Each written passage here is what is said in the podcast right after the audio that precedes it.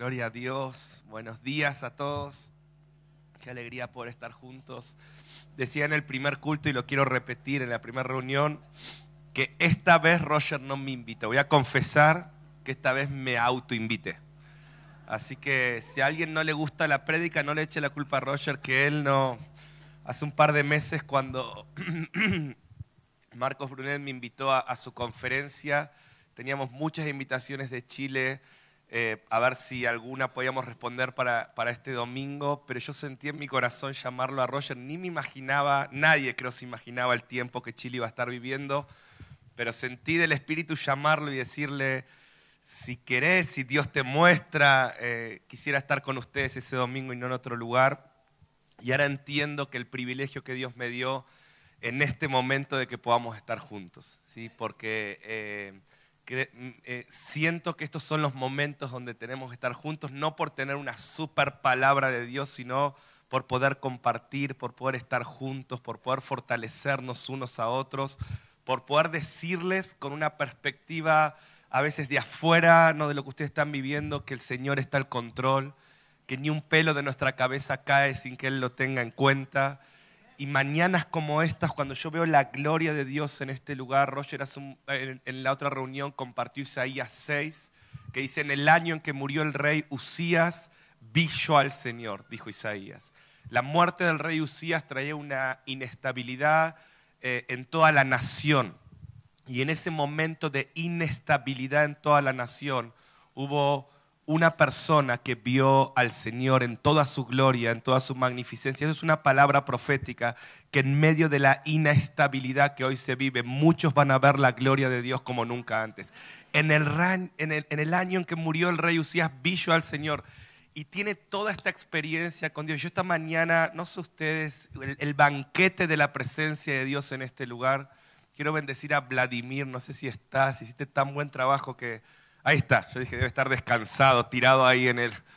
Te bendigo, Vladimir. Quiero profetizar. Yo hoy sentí que lo que Dios puso en tu vida no es solo para Chile, es para las naciones. Yo puedo discernir cuando una persona tiene una asignación y un depósito y creo que Dios te dio esa voz. Oro para que Él te prepare, oro para que nunca te intimides, oro para que no cantes lo que la gente quiere escuchar, sino lo que el cielo quiere escuchar y lo que Dios quiere decir y, quiero declarar eso. Saben que esto está sobre esta casa, Dios va a usar a muchos de este lugar, pero creo que hay algo muy fuerte sobre Vladimir, ¿sí? Y, Dios te va a usar mucho, así que te bendigo. Y esta mañana era tan poderoso, tuve que poner mi celular a grabar, dije, yo me quiero llevar este momento para siempre, ¿no? Y eh, le digo a Agustín, tenemos que cantar esas canciones en misión, así que bueno, ya te las estoy robando, ya se las estoy robando, ¿no? Pero quien avisa no traiciona. En fin. Eh, entonces, en, ese momento glorioso, de vuelta se me viene Isaías 6, en medio de la inestabilidad habrá un pueblo que verá al Señor. Y dice que vino un ángel con un carbón encendido, tocó sus labios, Dios va a tocar tus labios para profetizar. Isaías fue un hombre que habló de la primera venida de Cristo, de la segunda venida de Cristo, fue un mensajero. Y en medio de ese proceso y ese caos hay una pregunta que es, ¿a quién enviaré? ¿Quién irá por nosotros? Y este hombre dice, heme aquí, Señor, envíame a mí. Todo el mover de la presencia de Dios que se va a desatar en medio nuestro va a confluir en personas que digan, heme aquí, Señor, envíame a mí. Yo quiero ir. Quien tuvo un encuentro con la gloria de Dios está tan cargado de esa gloria dentro que no le teme a la tormenta afuera. Fíjense qué interesante. Adán tenía el, el ambiente perfecto, pero se corrompió adentro. ¿Cuántas naciones el ambiente está perfecto, pero adentro la gente se corrompe? Jesús tuvo un ambiente hostil y opresor afuera, pero el ambiente interno transformó el ambiente externo. Por eso quiero declarar que vos sos de la tribu de ese león de Judá. Vos sos coheredero de ese nazareno que portaba el reino inconmovible adentro y que nada de lo de afuera lo pudo frenar, sino que de hecho todo lo contrario. Y como sé que hay gente distinta, pero es la palabra para la misma iglesia, quiero animarte a que te mantengas mirando a Jesús en medio de la tormenta. Las tormentas en los hijos de Dios van a provocar dos cosas. Van a sacar el tibio, o sea, la crisis mundial va a sacar el, tibio. ¿sí? La gente será fría o, o caliente, la gente será radical. O sea, esta crisis en Chile va a levantar a la iglesia más radical que se haya visto en esta nación, por Dios. Pero también, ojo, tengo que ser, tengo que ser, no quiero decir lo que quieren escuchar, lo que Dios está diciendo, también esta crisis va a mostrar mucha gente que se va a enfriar y que se va a apartar. Pero yo quiero profetizar que vos no serás de esos. Por multiplicarse la maldad, Mateo 24, 12, el amor de muchos se enfriará, pero muchos no son todos. Y vos serás de esos que se mantienen encendidos para lo que viene pero el secreto está en mantenerte mirando a Jesús en medio de la tormenta. Quien mire la tormenta se va a enfriar, pero quien mire a Jesús, escucha, en medio de la tormenta, lo verá calmar la tempestad. Solo los que se mantengan mirando a Jesús en medio de la tormenta lo verán calmar la tempestad. O sea, tu mirada, tu adoración, oh, hace que Él se levante y diga, oh, voy a parar la tempestad y lo que ningún político, lo que ningún, hombre puede hacer. ¿Cuántos creen que el Todopoderoso tiene poder para ordenar todo caos? Como lo hizo en el principio, lo va a volver a hacer. Lo que Él hizo en el principio, Él lo va a volver a hacer. Solo, quiere ver que su pueblo, en vez de mirar la tormenta, lo mire a Él. ¿Cuántos me dicen amén a esto? Así que los bendigo. Y yo le decía esta mañana, esto es como una barca. Y no es una barca, el templo la comunidad es la barca donde no nos tenemos que mover. Es un tiempo para estar juntos. Si un carbón, cuando lo separas de otro carbón, se enfría, se apaga. Por más encendido que estés, cuando vos te aislás del cuerpo de Cristo, te apagás. Pero si vos sos un carbón encendido y te mantenés en la comunidad de la fe, no te vas a apagar. Y como Dios le mostró a tu papá espiritual, cada uno de esos fuegos va a traer una gran fogata. Y para este tiempo Dios nos preparó. Para este tiempo Dios nos preparó. Entonces quiero hablarte de tres palabras hoy. Les traigo un saludo grande de, mi esposa. Recién le dije, estoy por predicar. Me dicen, mandale un saludo. Amamos con mi familia esta casa. Tengo dos hijas. Recién veía las hijas de Teach y, lo miré. Eh, dos hijas mujeres también, ¿no? Y yo tengo dos hijas mujeres y lo miré y dije, tenemos que clamar que Cristo venga rápido, pues se están poniendo lindas. Y antes que venga un filisteo a robárnosla, que Cristo venga. El espíritu y la esposa dicen, ven, ven, ven. La gente me dice, ¿por qué predicas tanto el regreso de Cristo? Bueno, tengo dos hijas mujeres y son mías. Él estaba diciendo esto cuando Connie era más chica, le estoy diciendo un día, Connie, mi esposa, creo que nadie me estaba escuchando, era entre Connie y yo, entonces le digo, Connie, vos, le digo esto, ya me arrepentí, pero escuche, le digo, Connie, vos nunca te vas a casar, siempre serás de papá. Y mi esposa, que yo no sé cómo hacen las mujeres, pero todo lo escucha. Las mujeres son como el Espíritu Santo, no las ves pero siempre están, ¿no? Entonces dice, ¿qué dijiste? Dice, no la ates. ¿Cómo que no se va a casar? Bueno, y ahí me arrepentí, la desaté, quédese tranquilo, ya está. Pero entonces la segunda vez le digo, Connie, mi amor, sí te vas a casar. Y por adentro dije, con el Cordero, aleluya. En las bodas del Cordero. Pero bueno, en fin. Tengo dos hijas mujeres que las amo. Y, creo que este es un tiempo para nuestros hijos y para nuestras generaciones de ser entendidos. ¿sí? Hoy voy a hablarte de tres palabras que creo que son tres llaves para la iglesia de Chile y para la iglesia de las naciones y para nosotros en este tiempo. Tres llaves que se aplican a lo simple de nuestra vida cotidiana, pero que van a abrir puertas para este tiempo, para que el reino se manifieste en este tiempo. Porque como decía esta mañana, aún en medio de la crisis, todo lo que está pasando fue profetizado en la Biblia. Todo. O sea, Mateo 24 dice que por multiplicarse la maldad, el amor de muchos se enfriará, que habrá alborotos sociales, dice que... Eh, que habrá escenas aterradoras. Yo decía hoy que hace dos mil años Jesús profetizó YouTube, ¿no? Dijo, habrá escenas, lo verán. Imagínate hace dos mil años decir eso, hoy es común, pero dice, verán asesinatos por, por escenas, esto será masivo, todas estas dinámicas van a pasar, pero llega el versículo 14 de Mateo 24, dice, pero les voy a dar la mayor señal de los últimos tiempos, que no son los alborotos sociales, no son las guerras, no es el hambre, no son los tsunamis, no son los terremotos. Dice, la mayor señal es esta, será predicado el Evangelio del reino hasta lo último de la tierra. O sea, todo eso que Satanás va a querer usar para atemorizar, va a levantar a los leones, a los valientes del reino, y van a predicar el Evangelio. Y la mayor cosecha de almas de la historia de la humanidad está ubicada en Apocalipsis 14 antes del regreso de Cristo. O sea que clamar por el regreso de Cristo no es clamar para irnos y que nos rescate, sino es clamar para que Él venga, su reino venga, y antes de que Él venga físicamente habrá una gran cosecha de almas. Joel dice, eh, antes del día grande y terrible del Señor, será grande, será terrible. O sea, habrá cosas gloriosas. Para el que no está en Cristo habrá cosas terribles. Dice, antes de ese día el Espíritu será derramado sobre toda carne. Se habrá un derramamiento del Espíritu sin precedente. Y si nos estamos acercando a ese día glorioso, estamos ubicados en el momento del mayor derramamiento del Espíritu. Porque como si pero eso se cumplió en Pentecostés, no, en Pentecostés 120 fueron llenos.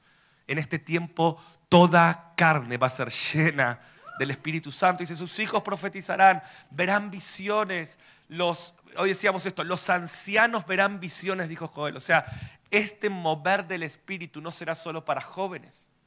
Ayer me traían un videíto de una mujer de unos 90 y algo de años, quizás no sé si de esta congregación o de dónde, que esta mujer de 90 y algo de años leyendo los libros, diciendo, o sea, prendida a fuego.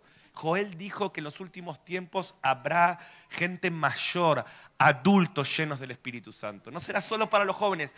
Los ancianos verán, tendrán sueños, los jóvenes verán visiones. Y quiero profetizar que eso va a pasar en esta casa. Ustedes son un prototipo, que habrá un mover de adultos y de jóvenes. Y me gusta esto, los ancianos tienen sueños y los jóvenes visiones. Esto habla que Dios va a levantar jóvenes que vean concretado lo que nuestros adultos soñaron. O sea, Dios va a levantar una generación joven que va a venir a los... Y anciano no es edad en la Biblia, anciano es autoridad, es, es, es alguien, es un pastor. Entonces va a haber jóvenes en este lugar que van a cumplir los sueños que Dios le mostró a sus pastores. Y va a haber jóvenes en este lugar que van a decir, oh pastor, yo quiero cumplir Joel 2, ¿qué es lo que estás soñando? Y yo te decir, oh, yo sueño con ver estadios en Chile llenos. Bueno, yo voy a ver lo que vos estás soñando. Yo lo voy a concretar. ¿Cuántos de esos están en este lugar? Dice que todo el que invoque el nombre del Señor será salvo. Por eso, por eso lo necesario de las crisis, aunque en nuestros ojos naturales vemos crisis, en nuestros ojos espirituales vemos los campos blancos para la gran cosecha. O sea, dice todo el que invoque el nombre del Señor, gente que nunca entró en un templo en medio de la crisis, políticos, eh, gente en las calles va a decir, oh Dios, solo vos podés sanar, salvarnos de esto. Y van a invocar el nombre de Dios, va a decir, Jesús, ayúdanos. ¡Pum! Salvación. Eso dice la palabra, que en los últimos tiempos habrá gente que se va, va a ser muy rebelde. También esto es verdad. Habrá gente que va a blasfemar contra Dios, pero habrá una gran cosecha y por ellos tenemos que ir nosotros. ¿Cuántos me dicen amén? Entonces hay tres palabras que son claves. Y te quiero hablar de eso. Número uno, entendimiento. Y más que una prédica de un domingo para que te vayas contento a tu casa, yo hoy te voy a dejar un desafío para que en los próximos días crezcas en tu entendimiento. No vas a entender la realidad según los noticieros o según lo que ven tus ojos, vas a entender la realidad según el cielo.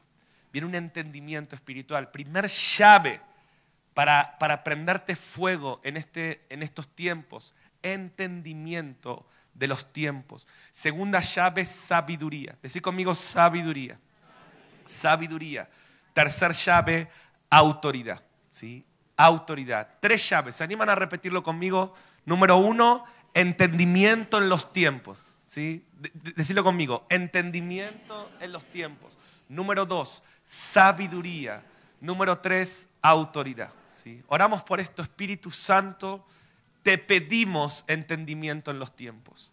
Te pedimos que nos des, que alumbres los ojos de nuestro entendimiento para poder ver todo según tu óptica, para poder entender los tiempos según tu palabra, para lo que no pueden explicar los políticos, los gobernantes, los sabios de este mundo, los hijos entendidos resplandezcan y puedan dar respuestas según el cielo en esta hora. Levanta los Danieles en esta Babilonia.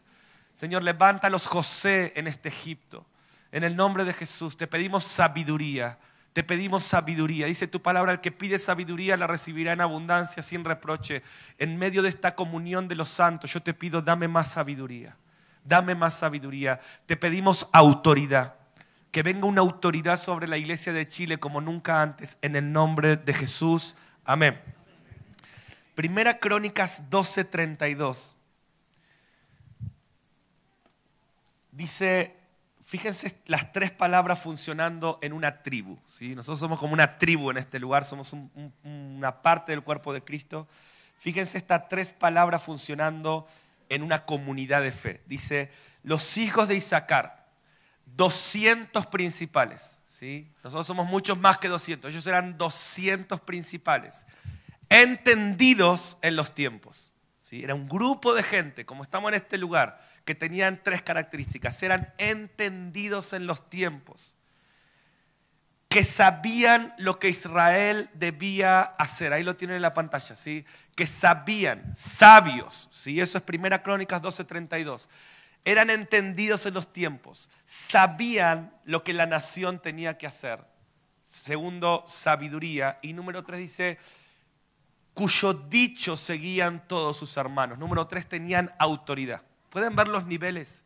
Hay gente que entiende que hay algo que está pasando, pero no sabe qué hacer. Hay gente que, ah, esto es lo que la Biblia dice. Oh, y, empiezan solo a decir lo que la Biblia dice, pero no saben qué hacer. Yo te puedo decir, esto es lo que la Biblia dice, pero hay que predicar el Evangelio. Una cosa es entender.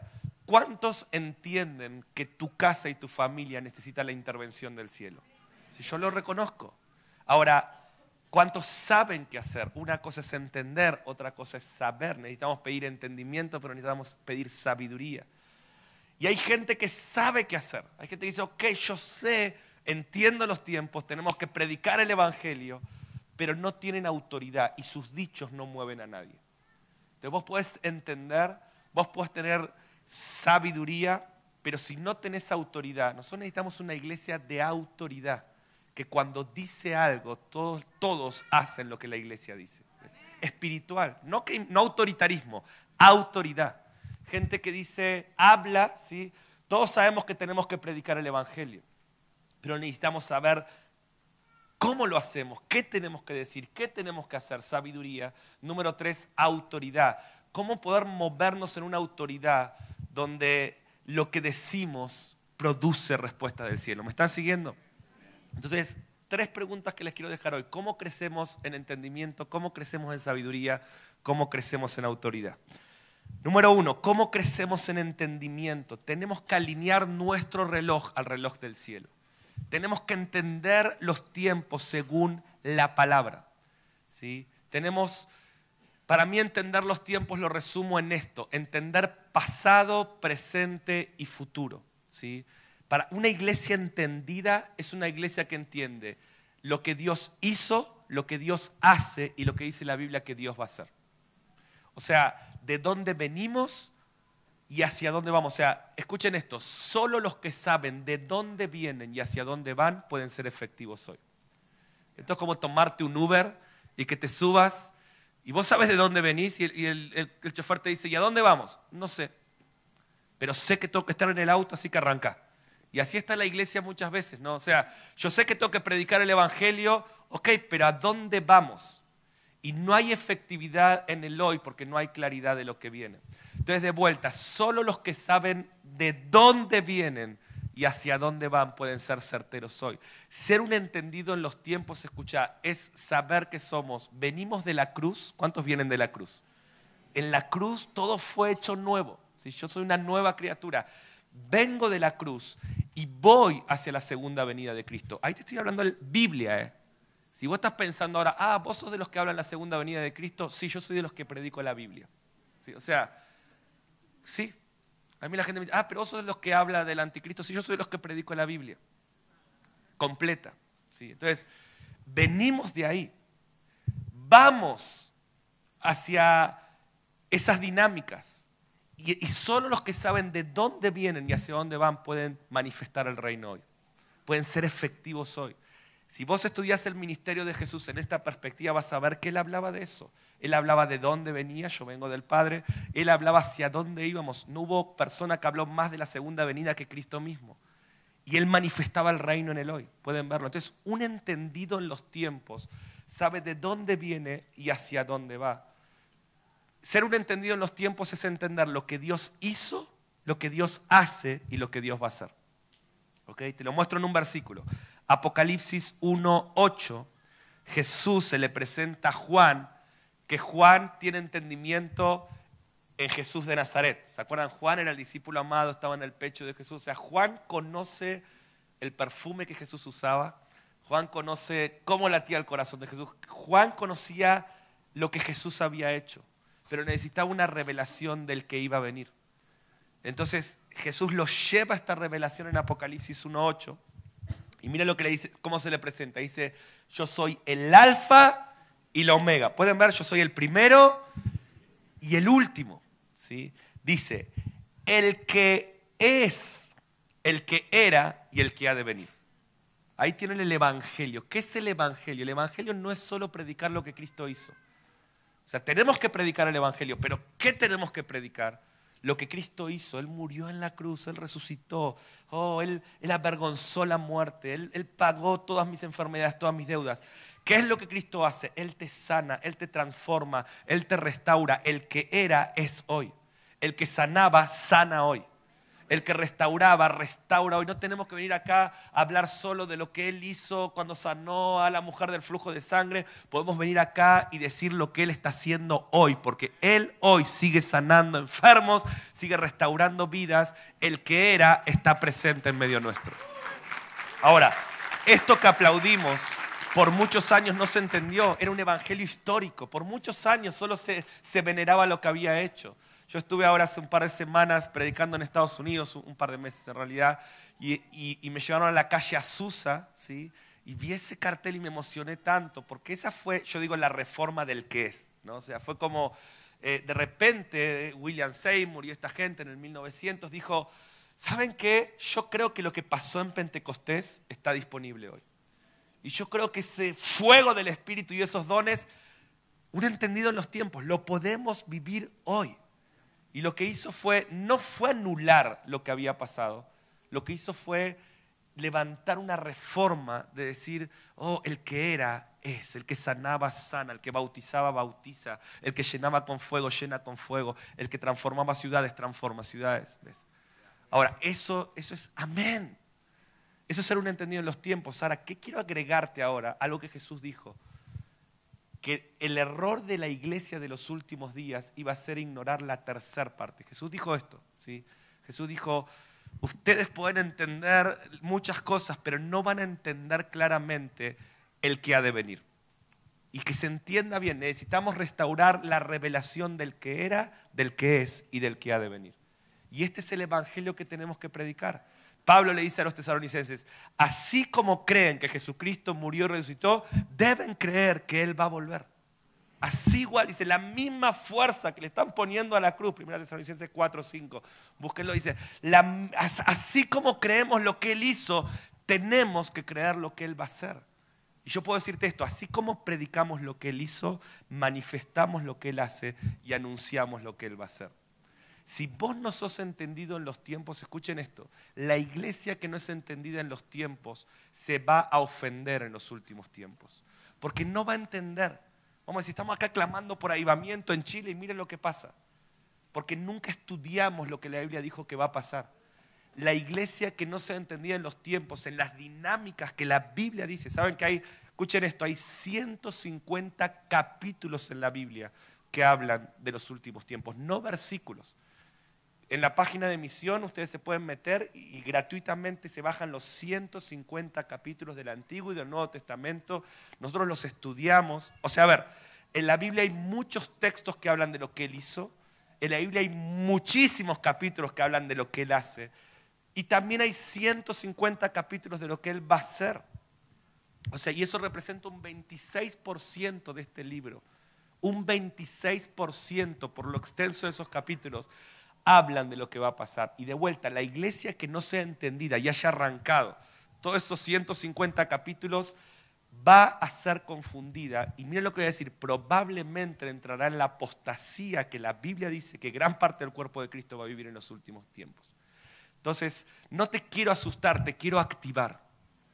Quiero declarar que vos vas a ser un entendido en los tiempos que, todo esto que está pasando va a despertar en vos, oh Señor, estoy, leyendo, estoy viendo mucho la tele, estoy viendo mucho las redes, quiero empezar a ver más qué dice tu palabra. ¿Cuántos creen que la palabra es lámpara a mis pies y lumbrera a mi camino? O sea, ¿qué significa eso?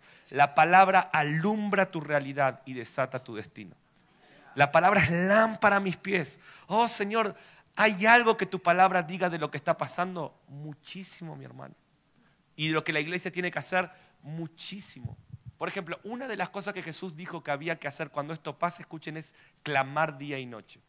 Estoy diciendo las que no se habla mucho, obviamente ya dije predicar el Evangelio, manifestar el reino, pero Lucas 18, 7 y 8 Jesús dice, ¿acaso Dios no hará justicia con mis escogidos que claman de día y de noche?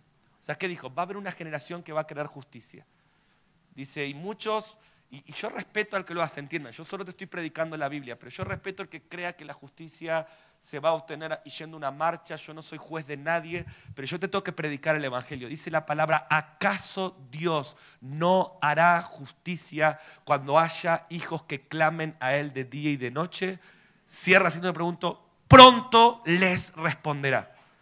Versículo 8, cuando venga el Hijo del Hombre, ¿hallará fe en la tierra? O sea que está hablando que el nivel de nuestra fe será proporcional al nivel de nuestro clamor día y noche.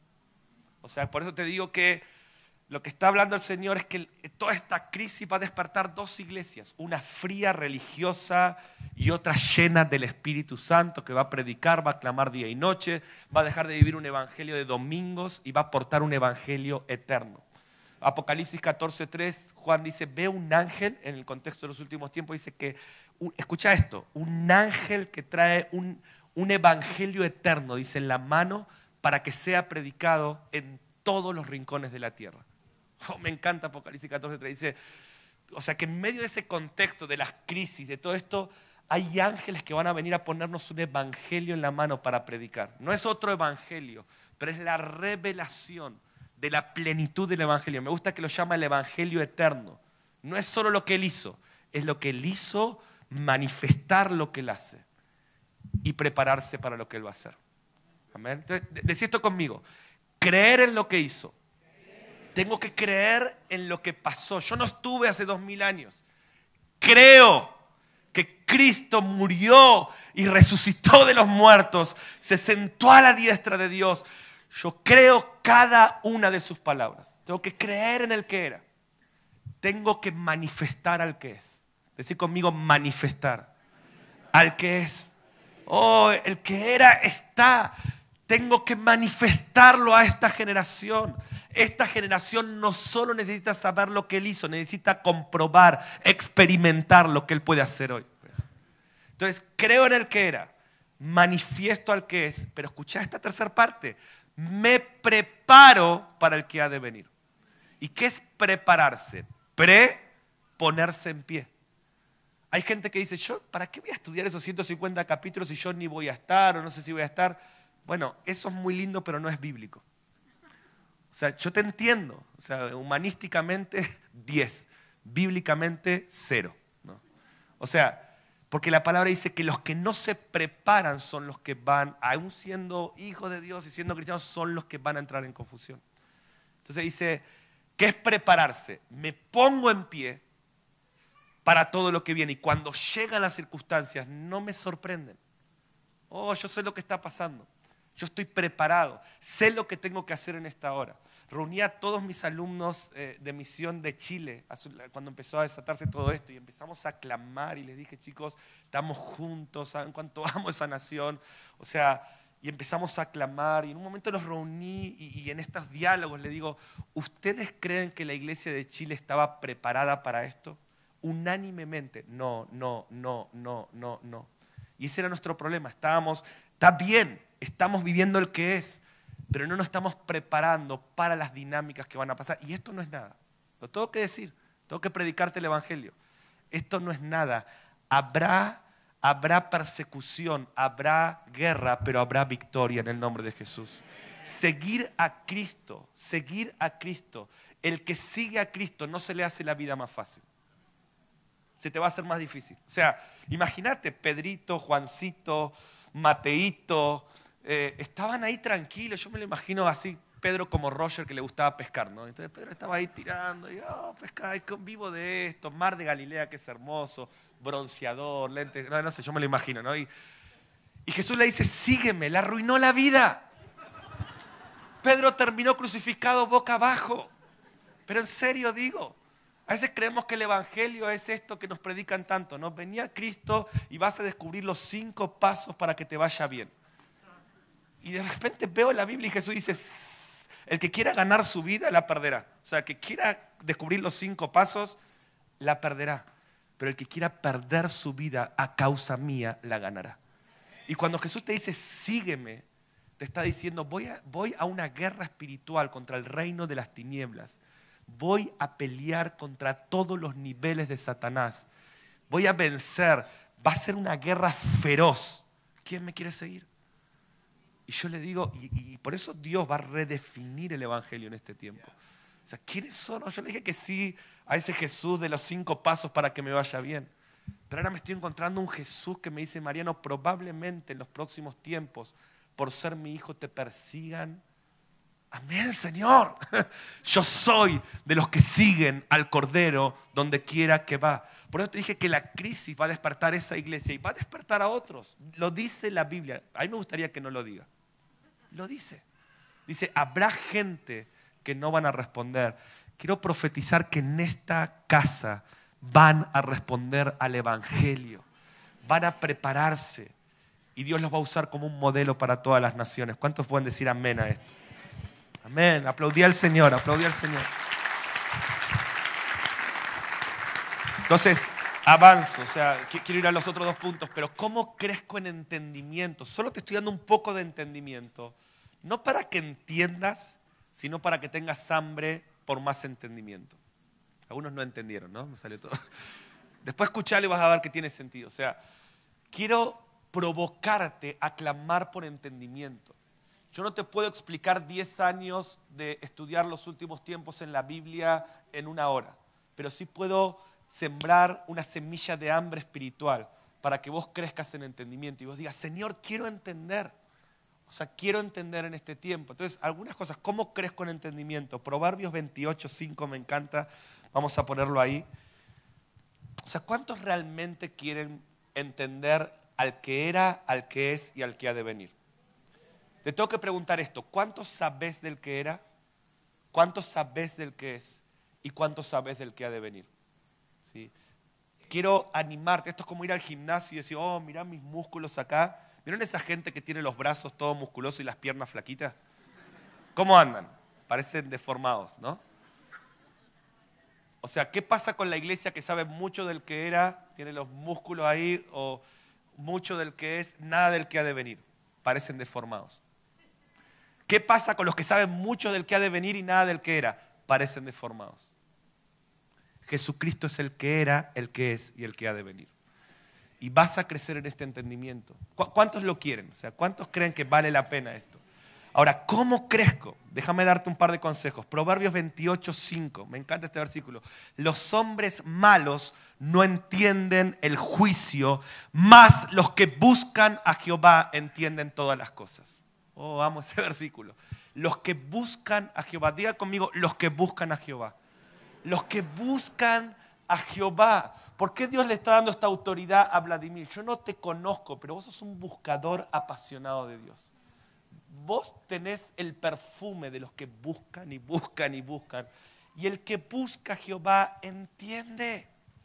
Dice, habrá dos clases de personas en los últimos tiempos. Los malos y los que buscan a Jehová. Los, malos no van a entender el juicio. Los que buscan a Jehová entienden todas las cosas. Entonces, mi hermano, viene el tiempo donde vas a buscar más a Dios que las redes sociales. Viene el tiempo donde vas a abrir más la Biblia que prender la televisión. Yo estoy profetizándose. Viene el tiempo, miren, lo que las redes sociales van a demostrar en los días modernos es que no es que no buscamos a Dios por falta de tiempo, sino por falta de pasión. Porque si vieras el tiempo que invertís en las redes sociales, te vas a dar cuenta que tu problema no es falta de tiempo, tu problema es falta de pasión. El que busca a Jehová entiende, el que no busca a Jehová critica. Daniel 12.3, ¿sí? Me encanta este texto. Está hablando, Daniel viene profetizando. Lean Daniel y van a encontrar mucho de lo que está pasando hoy. ¿sí? Daniel viene profetizando cómo los reinos se levantan contra el reino de Dios, cómo el enemigo va a perseguir a la iglesia en los últimos tiempos. Y miren lo que dice, dice, en ese momento los entendidos resplandecerán como el resplandor del firmamento. Escucha lo que dice. Daniel dice, en ese momento, cuando haya crisis, yo voy a levantar una iglesia de entendidos, que van a resplandecer como el resplandor del firmamento. Nos viene pasando hace semanas, no solo en Chile, en muchas naciones, o en varias naciones, quiero ser exacto en lo que digo, que los políticos están viniendo a los hijos de Dios. Nos, pasó con Roger hace poco gente de primer nivel de influencia en las naciones está viniendo a los hijos de Dios y nos dicen, denos una palabra, no sabemos qué hacer. Eh, pero yo no estudié ciencias políticas. no, no, no, pero vos entendés lo que Dios dice. No podemos hablar por respeto, pero estamos teniendo estos encuentros en estos días donde está pasando gente de alto nivel está y Daniel vio eso. Daniel dice, en esa oscuridad los entendidos resplandecerán como el resplandor del firmamento, los que enseñan justicia a la multitud como las estrellas de perpetua eternidad. Rápido vamos número dos, si voy rápido ahora, eh, sabiduría. ¿Cuántos quieren crecer en sabiduría? Entonces, número uno, busco a Jehová, entiendo. Número dos, sabiduría. ¿Qué es la sabiduría? Una cosa es entender, otra cosa es saber qué hacer el entendimiento te da luz sobre algo, la sabiduría te hace accionar sobre ese entendimiento. La sabiduría te da la estrategia. La sabiduría dice, ok, tenemos que salir a predicar. La, la sabiduría te dice cómo hacerlo, qué decir. Yo quiero profetizar que Dios va a poner estrategias tremendas en este tiempo para tu vida para tu familia. La, sabiduría, oh, yo entiendo que mis hijos necesitan a Cristo. La sabiduría te, te, dice cómo hacerlo. La sabiduría es la forma de aplicar el entendimiento. Mateo 25, Jesús dice que en los últimos tiempos habrá dos clases de cristianos. Léanlo. Mateo 25. Jesús dice, estarán los sabios y estarán los necios. Jesús dice, último sermón público de Jesús, Mateo 25, antes de ser arrestado, Jesús da este mensaje. Dice, en los últimos tiempos, Mateo 24 leí hace un rato, Mateo 25, la iglesia, escucha esto, el 50% de la iglesia será necia. Jesús lo dijo. O sea, y el 50% será sabia. Mi pregunta es, ¿de qué lado estás vos? No. Entonces definamos qué es ser sabio. Yo te voy a dar mi definición de sabiduría. Sabio es la persona que amolda su vida a la palabra. Necio es la persona que adapta la palabra a su vida. Sabio es el que dice, la Biblia dice esto, yo me voy a adaptar a lo que dice la Biblia. Necio es el que dice, la Biblia dice esto, ah, pero esta parte no me gusta, la saco. Oh, pero esta parte no entra en mi teología denominacional, la saco. Jesús dijo, o sea, esto yo lo veo toda la semana, Jesús dijo, la mitad serán necios, la mitad dirá, oh, el Señor dice que hay que orar día y noche, pero yo con las dos horas del domingo me conformo. El Señor dice que hay que predicar el Evangelio, pero yo nunca le prediqué a nadie, pero bueno, esa parte, o sea, el necio oh, encaja la palabra en su vida, el sabio dice, oh, si la palabra dice esto, por más que me cueste, Señor, yo quiero vivir el 100%. Les quiero dar en un minuto la evidencia, para mí la evidencia más grande de la existencia de Dios. ¿Quieren, quieren recibirla? O sea, en el próximo minuto Dios te va a dar una evidencia de que Él es real. ¿Están listos? No es algo místico, es algo espiritual. Esto que tengo en mi mano para mí es la evidencia más exacta de que Dios es real. Escucha, este libro que tengo acá, esta Biblia, tiene 66 libros, escritos por 40 escritores, en tres continentes distintos, África, Asia y Europa, en tres idiomas distintos, ¿sí? Tres continentes distintos, tres idiomas distintos, 1500 años de separación entre que se escribió el primer libro y el último, ¿sí? que fueron escritos. O sea, escucha lo que te voy a decir. ¿Qué probabilidad hay que 40 escritores distintos escriban 66 libros distintos, en tres continentes distintos, en tres idiomas distintos, separados por 1500 años y que haya una coherencia perfecta del primer libro al último? Dígame si eso no es sobrenatural.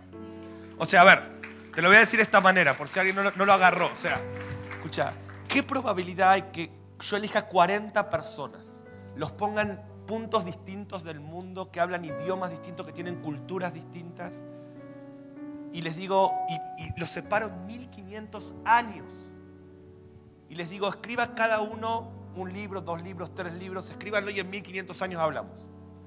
Me vuelvo a reunir en 500 años, les pido a cada uno lo que escribió, lo uno y todo es coherente. Lo que dice Éxodo con lo que dice Daniel, con lo que dicen los profetas, con lo que dice Apocalipsis, con lo que dice...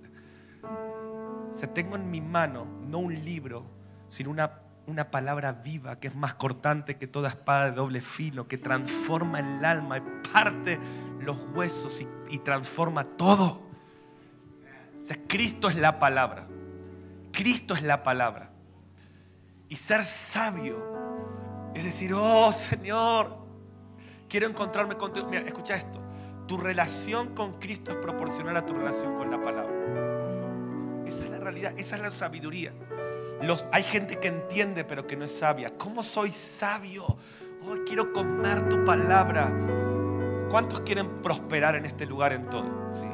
Dice, bienaventurado ese varón que de día y de noche se deleita en la ley de Jehová. Será como un árbol plantado junto a las corrientes de agua que su hoja no cae, que da fruto a su tiempo y todo lo que hace prospera. Oh, mi hermano, esto no te lo va a enseñar Harvard ni Oxford, esto es el cielo. Te dice, ¿querés prosperar en todo? Te voy a dar la estrategia de negocios más grande. Medita en la ley de Jehová de día y de noche. Serás la persona más sabia de este planeta. Y en los últimos tiempos, dice Daniel 11:33, dice, y los sabios del pueblo instruirán a muchos. ¿Quiénes son los sabios? De vuelta. Los que aman la palabra. Quiero profetizar que Dios va a poner un hambre por la palabra en esta casa. En tus hijos, tus hijos amarán la palabra. El iPad no va a criar a tus hijos. Tus hijos serán instruidos por la palabra de Dios. Entonces no vamos a temer de lo que el infierno le quiere enseñar a nuestros hijos. El infierno tendrá que temer cuando nuestros hijos llenos de la palabra y del Espíritu se metan en las universidades, se metan en los colegios. Él está en problemas. Yo no estoy en problemas. A mí me dicen, Mariano, ¿no tenés miedo que a tu hijita le enseñen ideología de género y todas esas cosas? Yo le digo, claro que estoy orando en contra de eso, pero miedo jamás.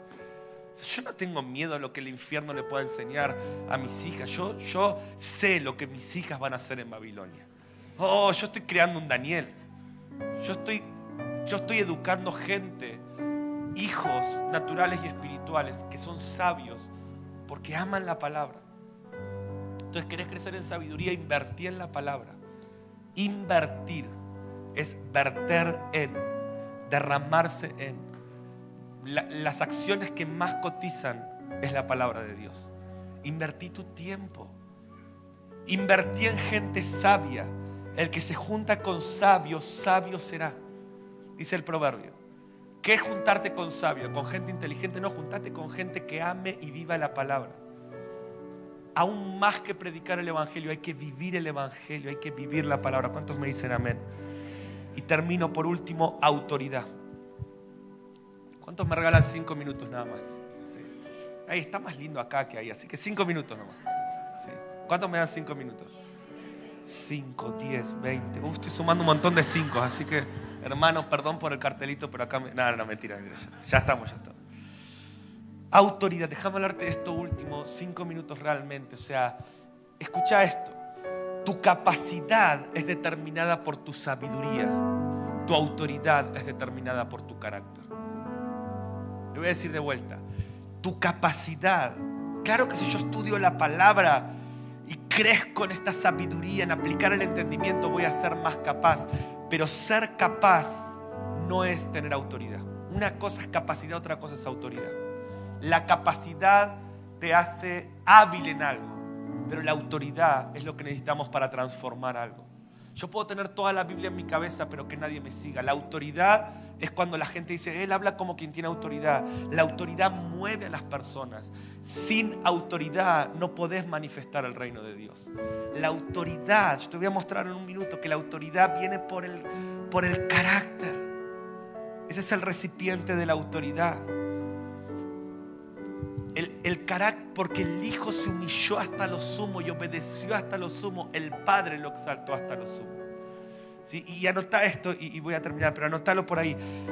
Tu autoridad es proporcional a tu integridad. Algo que hago todas las semanas es reunir a mi equipo. Bueno, no soy todas las semanas, quiero, quiero ser íntegro. ¿ven? Esto es integridad. Integridad es ser coherente entre lo que decís, haces y vivís. Y usualmente lo hago con Agustín, lo hago con mi equipo. Me junto, o sea, me, me junto un rato, de hecho le hicimos, anoche yo le pregunté esto a Agustín y le digo a mi gente más cercana, ¿ves alguna falta de integridad en mi vida? O sea, ¿ves algo que vos no me ves solo predicando, vos me ves cuando me subo un avión, cuando me bajo, o sea, gente con la que uno convive. Y yo les pregunto, y yo les pregunto esperando que me digan, no, buen siervo y fiel. ¿Y para qué me la mandan? Como que la tienen guardada, nada, tanto no, pero detalles, pero te lo dicen. Mira, el otro día cuando tuviste esta actitud con esta persona, justo me llamó la atención, vos no sos así. Y duele, pero yo quiero ser íntegro, yo quiero ser coherente.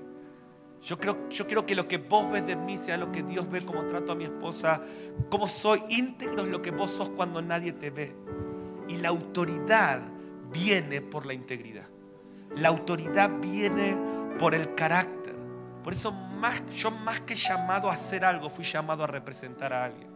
En todo tiempo, Cristo en mi esperanza de gloria. Para mí la verdadera prosperidad no es tener mucho dinero, no es estar lleno de dinero, es estar lleno de Cristo.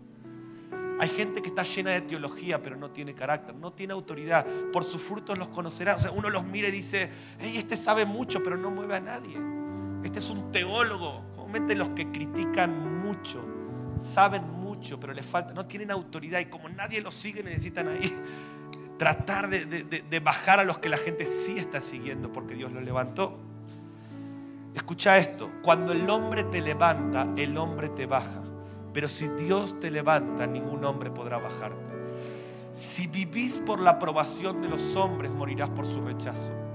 Pero cuando vos vivís para ser aprobado por Dios, a mí sinceramente en este momento de mi vida quiero bendecirte, pero no me importa si vos me aprobás o no. Yo solo quiero ser aprobado por el Padre. Por eso le digo a, mi, esposa, a mi equipo, ¿ves falta de integridad en mí? ¿De qué me sirve que la gente me aplauda, compre mis libros, venga a mis conferencias?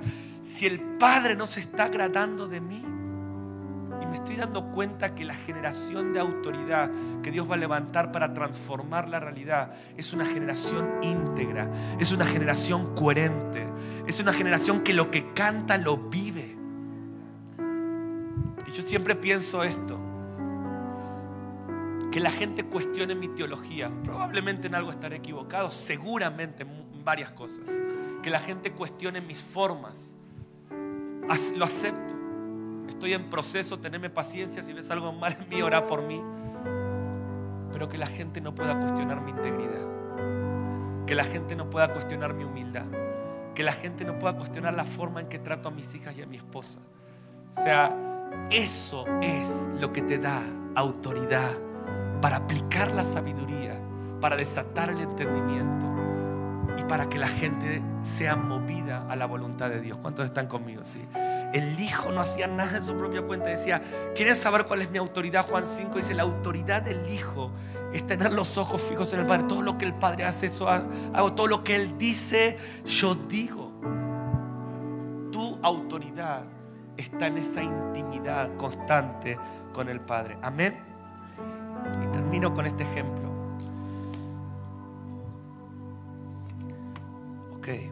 Eso, que venga el equipo, vamos a orar. Termino este ejemplo un minuto. No, quiero hablar de la persona de mayor autoridad que yo vi en mi vida para transformar, que la vi en un videíto. Te va a sonar raro, pero déjame llegar al final. Y es la Madre Teresa de Calcuta. Dios me habló tanto con ese videíto donde ella en el año 94, escucha esto, está, la honran y, le ponen este cartel, Bill Clinton y en ese momento los que estaban ahí, todos los políticos de Estados Unidos, y ponen este cartel que dice la mujer que dio dignidad a los pobres.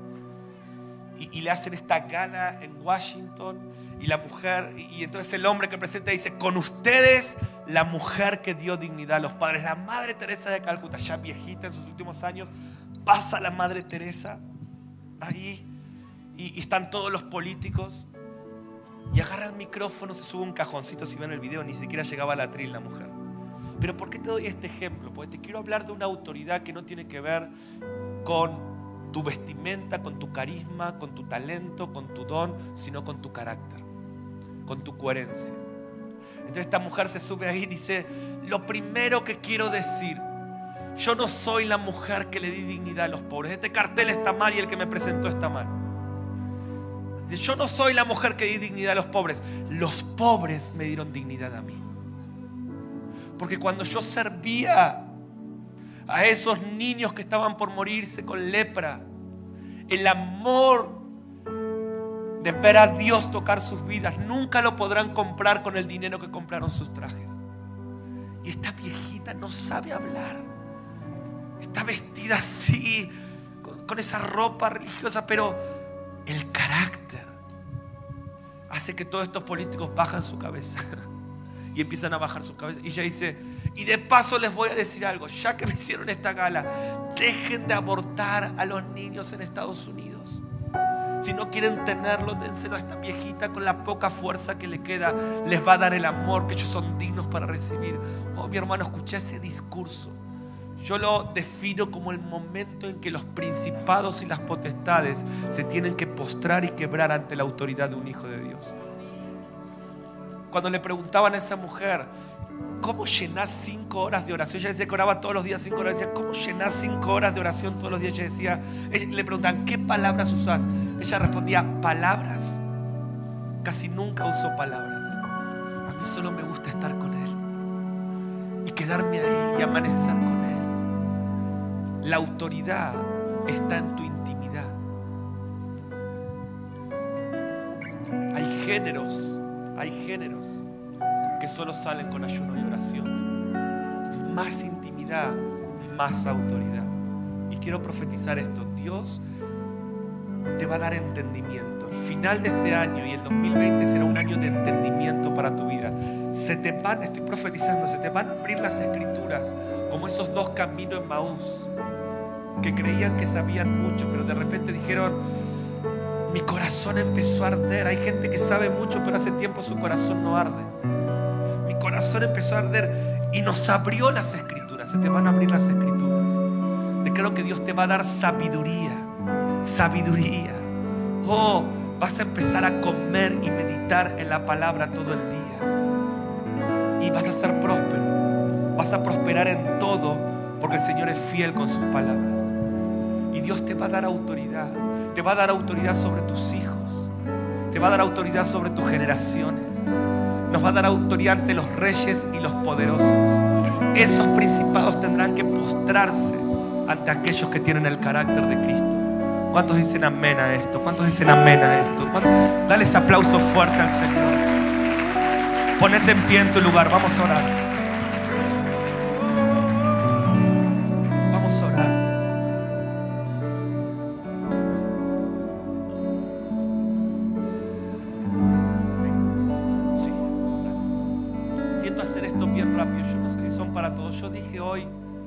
Que siento que estos tiempos en Chile, quizás Dios me trajo para eso en esta mañana, van a, manifestar dos clases de personas. Los radicales, los que van a salir del gris, del tibio, y se van a encender y van a decir, yo, yo sigo el Cordero. Para mí el Evangelio no es venir a la iglesia los domingos, yo quiero vivir en la plenitud del que era, del que es y del que ha de venir. Los que buscan entienden todas las cosas. Y yo quiero hacer un llamado para esas personas. Si sos uno de esos, valientemente quiero que dejes tu lugar y vengas acá adelante. El que diga, yo quiero despertarme en este tiempo espiritualmente, yo quiero crecer en entendimiento, en sabiduría, en autoridad. Vamos, cierren sus ojos los que están ahí atrás y, oren. Señor, tengo que pasar, soy uno de esos. Me estás pidiendo, me estás atrayendo. Hay gente que tiene hambre. ¿Se acuerdan cuando estuvo Shasha y nos enseñó esto? Están quienes tienen hambre y están quienes tienen hambre de tener hambre. Quizás estés en este lugar y digas yo tengo hambre. Pero quizás estés ahí atrás y digas yo quiero tener hambre. No lo siento, Señor, me he enfriado. Me he enfriado las circunstancias, los golpes, las desilusiones. La realidad me ha enfriado pero no quiero estar en esta posición. Quiero el entendimiento de los que buscan al Señor. Quiero la sabiduría de los que buscan al Señor. Ábreme tu palabra. Ábreme las escrituras. Dice el Señor, el que pide sabiduría, Él da en abundancia y sin reproche. Dame autoridad. Yo te pido perdón por mi falta de integridad.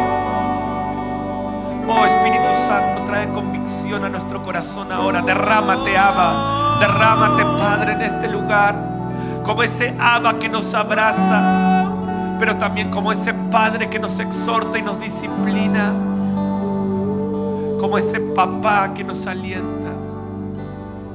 Cierra tus ojos ahora en este altar. La unción de los hijos de Isaacar viene sobre nosotros. Luz en medio de la confusión. Entendimiento. Ahora, ahora, ahora, sabiduría sabiduría, sabiduría y autoridad. Levanta tus manos al cielo como recibiendo algo. Algo está pasando ahora. El que era está en este lugar. El que ha de venir está en este lugar. Por favor, por estos minutos, no estés en este auditorio como si Él no estuviera. Él está en este lugar. Y vamos a cantar el nombre que es sobre todo nombre vamos a cantarlo como el Padre lo nombró. Vamos a cantarlo como el ángel Gabriel le dijo a María que debía llamarlo. Vamos a cantar ese nombre que hace que los principados se quiebren.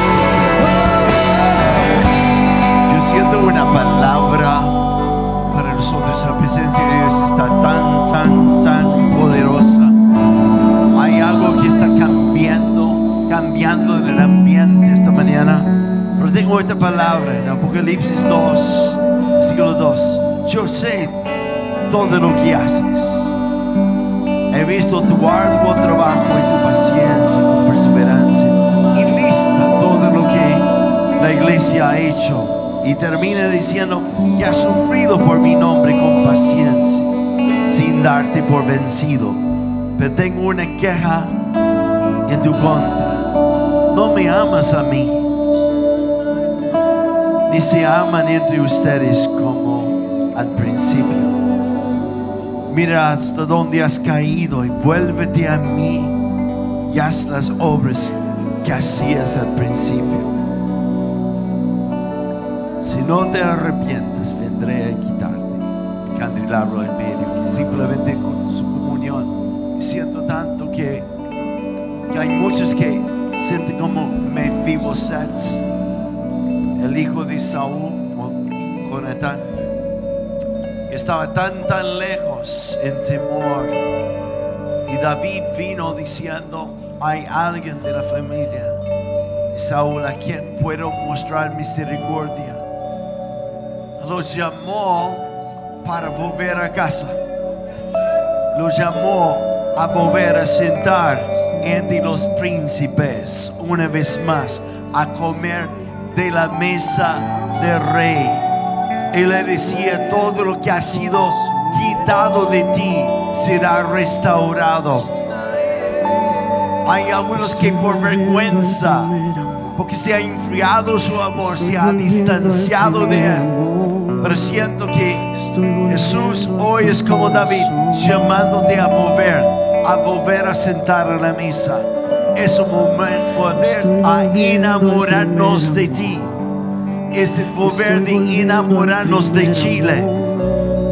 Si Jesús lloró sobre Jerusalén, como nosotros no podemos llorar sobre Chile y pedir que no solo que Dios intervenga, sino en este tiempo que seamos sus hijos que se levantan, no como una institución, sino como la manifestación de los hijos de Dios en este tiempo.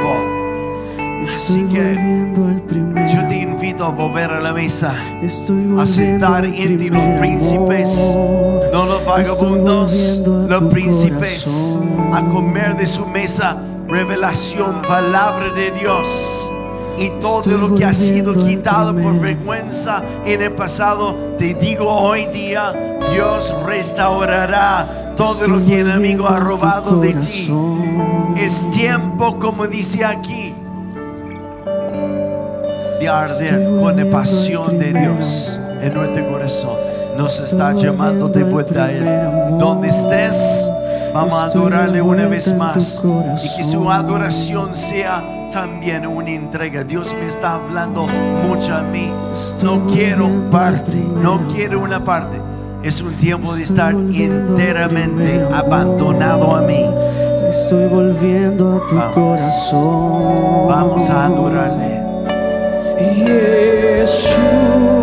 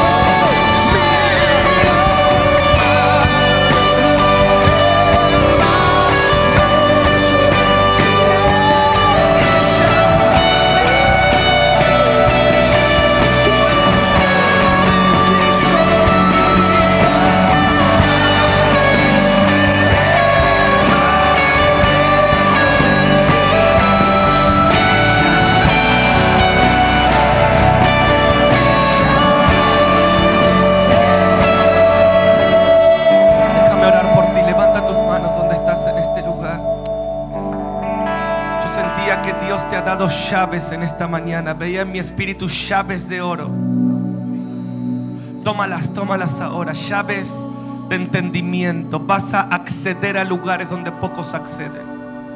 Llaves de sabiduría. Llaves de autoridad. Tómala, levanta tu mano y tómala. En el nombre de Jesús. Puedo ver en mi espíritu que algunos de ustedes van a abrir la palabra en estos días y van a ver cosas que no veían. Puedo ver algunos de ustedes que van a hablar, predicar y van a ver manifestaciones que no habían visto. Puedo ver un entendimiento. Si lo que te falta es entendimiento en el que era, recíbelo ahora. Si lo que te falta es entendimiento en el que es, recíbelo ahora. Si lo que te falta es entendimiento en el que ha de venir, recíbelo ahora. Pero veo que Dios te da una llave maestra en esta mañana, que es la llave de David. Intimidad, intimidad. Apocalipsis 2 dice que David, yo les doy la llave, yo soy el que tiene la llave de David, dice Jesús. Para abrir puertas que nadie puede cerrar y cerrar puertas que nadie puede abrir.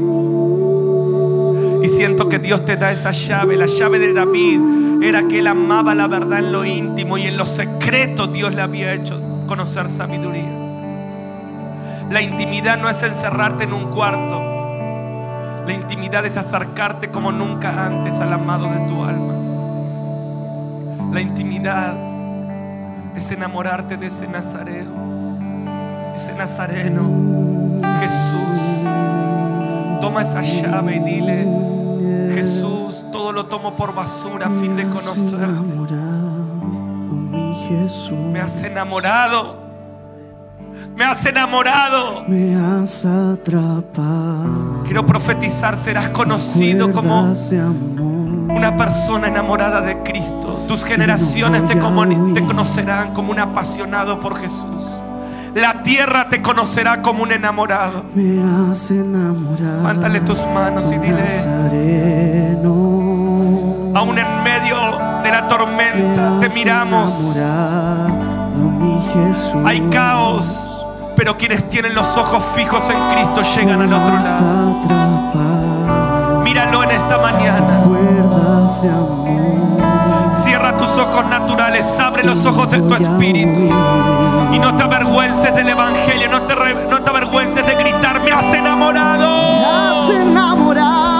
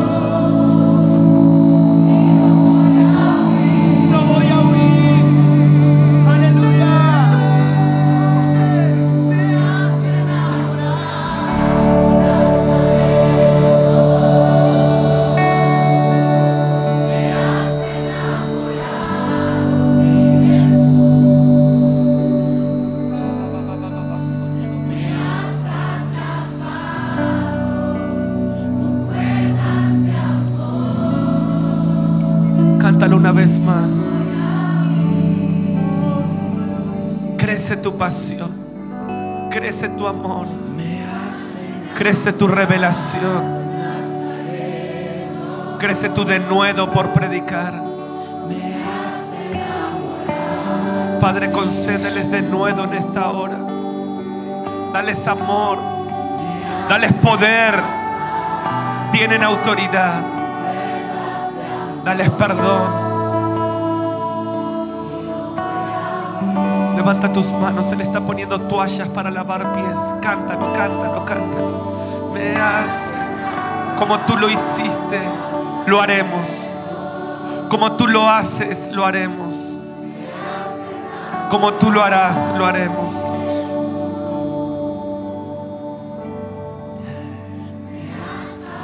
Denuedo, poder para perseverar firmes hasta el fin del reino de las tinieblas.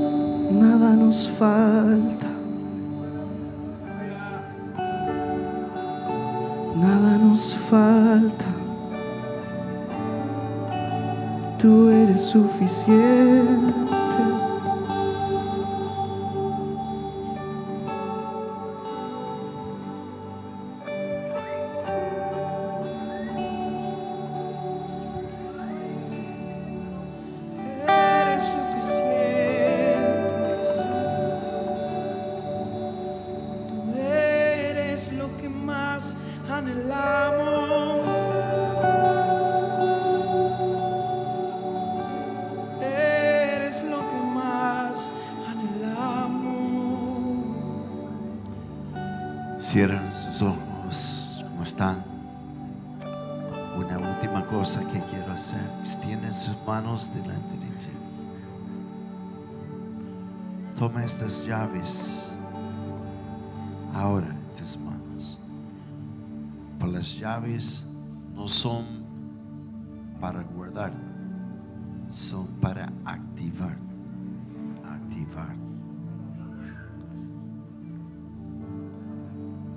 Tanto este versículo de Salmo 24. Abre las puertas antiguas. Uf. Y deja entrar el Rey de Gloria. Este Rey que reinará sobre Chile.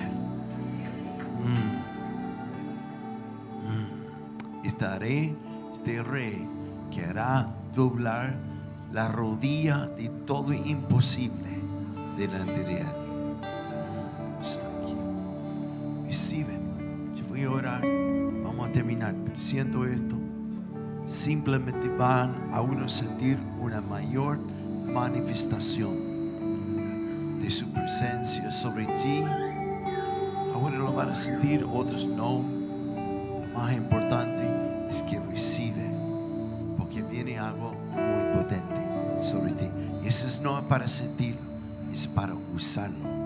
Hoy, si salen a almorzar, es bendecir el mesero. Se va a llenar tu auto de benzina, bendecir aquel que trabaja ahí. En el trabajo, es buscar. En las calles, es buscar amar y impartir lo que ya tienes. No necesita más cursos. Es tiempo de activar la llave. Tiempo de activar. ¿Listo? Tienen su mano. Aquí viene. Espíritu Santo.